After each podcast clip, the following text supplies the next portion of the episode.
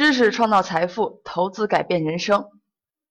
大家好，今天是二零一六年五月三十号，农历四月二十四。那么今天是周一，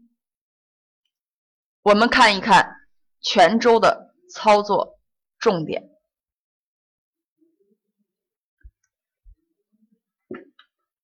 主旋律呢，寻找价值规律中震荡修复，长期大底日益临近。那么有一个值得我今天要说的亮点，大家一定要重视。那么就是地产行业，在政策打击的重压之下，地产可能去寻找短期基本面的释放行情。主板和中小板的这个跷跷板行情呢，是一个日益加剧的现象。那么以上的这些观点是怎么得来的吗？我们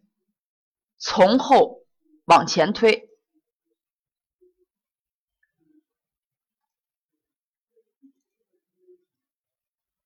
等等一下，我把这个交易软件打开，咱们看一看美国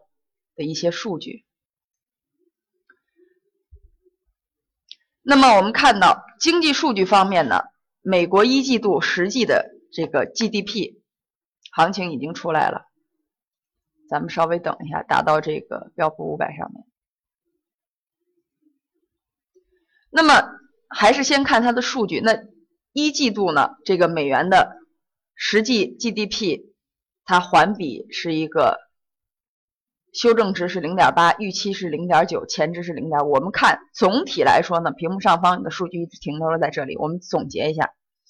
那么一季度受营建支出以及企业对库存加大的这个投资呢，它实际上是拉动了这个 GDP 年化的这个季率和这个初值，它是有所上行的。但我们看整体来说呢，它的数据表现是不及预期的。那么，美国经济复苏的根基呢，仍是一个有待于观察的过程。那么总体来说呢，全球指数和发展中国家它是呈现一个下行的状态。美元走强呢，逐步走强，它暗示着借贷成本的上升。那么市场上现在有很多人在预测加息的这个概率会加大，但是咱们看到就是说。之前分析过这个加息的一系列路径了。那么，受这个耶伦的讲话以及这个汇率的波动，它现在的整体风险指数是是达到一个下行的状态。那也就是说，虽然大家对加息的这个预期上升了，但是总的来说呢，我们已经为了做为最坏的这个做了最坏的这个打算。对它做好了准这个准备，这是美国，这是海外市场，也就是说，我们为这个最坏的情况做了，已经做了准备了。所以，过分的也不需要解读它这个加息，那它有可能到时候不加，反而对性这个就是说，加息是加了，但是它如果加息成一个数数值以下的一个状态呢？它可能对市场反而会形成一个利好，这个咱们在以后的节目中会逐渐这个提出来，因为它距离加息还有一段时间周期。那么我们看一看，重点在这个道琼斯、纳斯达克、标普五百上涨，标标普五百上涨零点四三百分之零点四三，那总体来说是一个小幅收涨的局面。好了，那主要还是把这个目光放回到国内。那么我们知道，交易所发布了停复牌的这个新规。这一则规矩呢，它主要是针对这个在股灾期间期间这个乱停牌和这个即使市场走入正轨，它还有人依然借机停牌。那么它背后的逻辑指的是什么呢？它指的是一个。大资金操纵的一个格局，也就是说，它很不利于中小投资者。所以呢，我们看有的股票在复牌之后，连续的跌停板之后呢，大资金依然是可以出逃的一个状态，它只不过是去也损失了，但是他要把损失扩扩小。咱们先看一看这个交易的新规，然后就具体的这个实情做一分析。那深交所呢，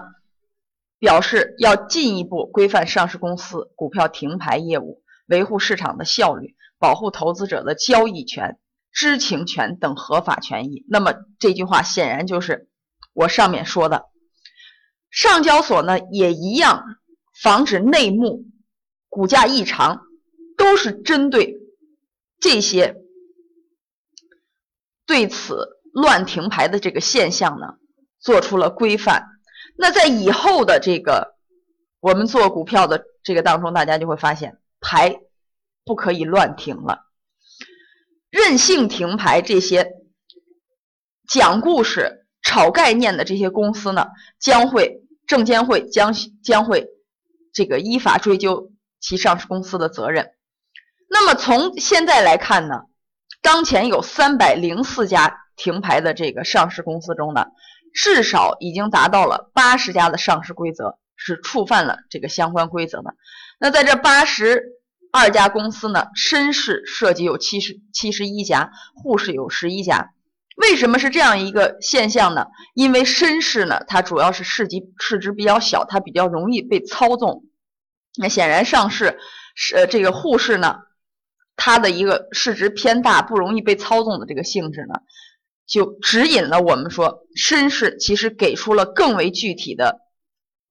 严格的计划。那么我们援引一个细节，听一听深市对于乱停牌的这个。现象做出了怎样的规范？那么深交所规定，购买或出售资产、对外投资相关方筹划控制权转让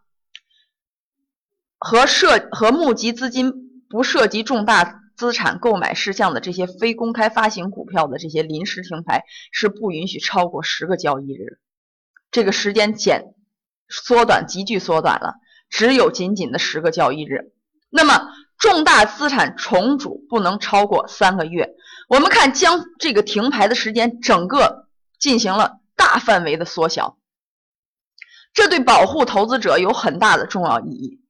那么，我们就一个事例来看一看这些大资金到底是怎么样操作股市的。行情又在更新。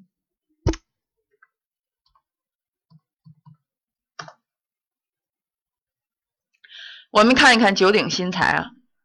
这只股票复牌以后，首先从这一天的天量来看，这个是具体的，这个涉及到技术分析了。那我们看天量的这个，虽然在大家以往意义上的这个红柱的出现，它并不是指着大笔的吃货，而是进货。那么我们看一看这当天的行情。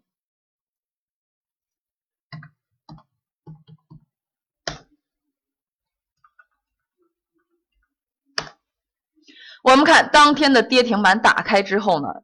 急剧拉升到一天，这个振幅达到了百分之这个十四。我们看，在这个时候呢，其实是显然是一个很大的诱空，在这个方向，我看看这个笔能不能画不出来，就在这个区域，也就是在午后从一点至。两点半期间呢，它是一个讲故事，利用故事题材呢，又就是吸引散户，就是吸引中小投资者进入的一个过程。那么显然后面的几个跌停板，大家可以发现，那这种股票能不能做呢？这个就要以时钟盘口的数据，在今天的这个节目中讲的重点，那它是怎么怎么样达到一个出货呢？那它是有盟友的。也就是说，他要对盟友去支付回扣，通过这些他的帮助者在一时间突然的大量买入，打开这个跌停板以后呢，主力借着这个高价平仓出逃，然后呢，他的盟友会在合适的机会再去走，之后不断的做这个盘中的振幅，然后借机达到降低成本的一个功这个工作之后出逃。那么显然，我们看一看这种现象，不是一不是一家上市公司了，在停牌期间涉及的近几百家公司都有可能主力借机出逃的这种现象呢，真的在于大多数。那么显然，上市显然深交所和上交所，它就是说，针对这种现象呢，对于中小投资者极为不利的这种现象呢，他做出了详尽的规范。那还有一种情况，今天是主力为了减少损失的一种局面。那鉴于早上的时间关系，我们还有重点要说，我们放在今天晚些时候，我告诉你，还有一种情况是在股。股价低位的时候，借机停牌，大资金连续拉出几个涨停板获利的这种局面，也是乱停牌操纵股市的一个现象。这个咱们晚些时候说。那么刚才我提到地产了，地产呢，在之前的节目中，我一直强调一个概念，就是这个整体呀。中国目前供给侧改革的情况下，地产这样疯狂的上涨，对于拉动 GDP 短暂的这个效应消失以后，会造成更多的不良的局面、债务等等一系列的这个蝴蝶效应的逻辑循环，我给大家讲的很清楚了。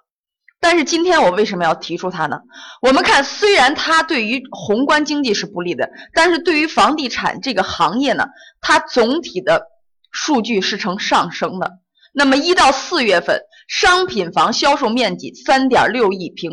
平米，同比增长百分之三十六点五。全国房地产开发投资二点五四万亿，同比增长七点二。我们看一看这一系列的数据，屏幕上方一系列的数据都是呈现一个增长的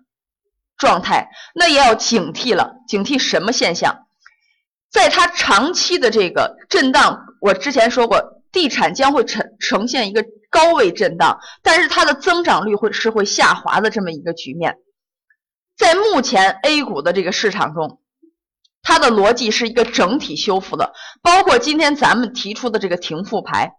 有些股票那么已经是调整的很到位了，因为它的下跌空间很多了。但是正是由于股市中的这些乱象，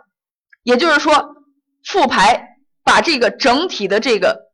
数值进行综合之后呢，显然股市没有到底的这个逻辑，正是因为创业板、中小板的不合理、不不回归的这个价值的这个现象，所以股市迟迟缩量调整，这也是造成今天这个局面的一个重要的一点。那么所以说呢，国家看到这些了以后，他希望大底的一个呈现。说到这儿，咱们再返回来说房地产。那么，房地产虽然它对整体的宏观经济是一个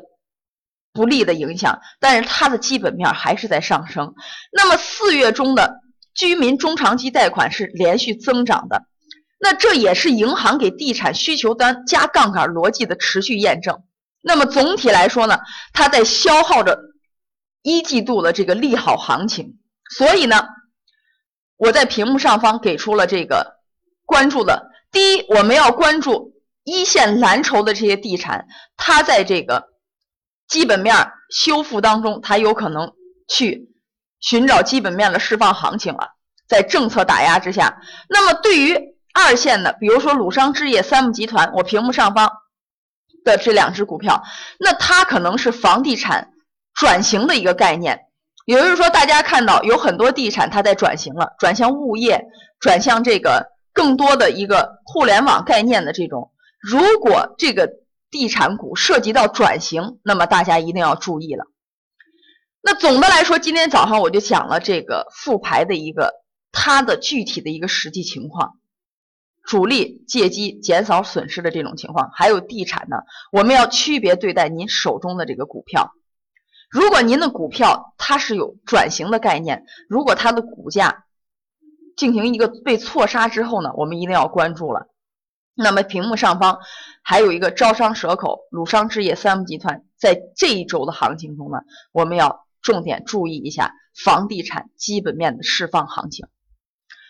好了，那还早评其实涉及到很多内容，因为时因因为时间关系呢，我们中午和晚上再陆续讲出来这个到底这个逻辑是怎么演绎的。那么我们不断在寻找缩量盘整中的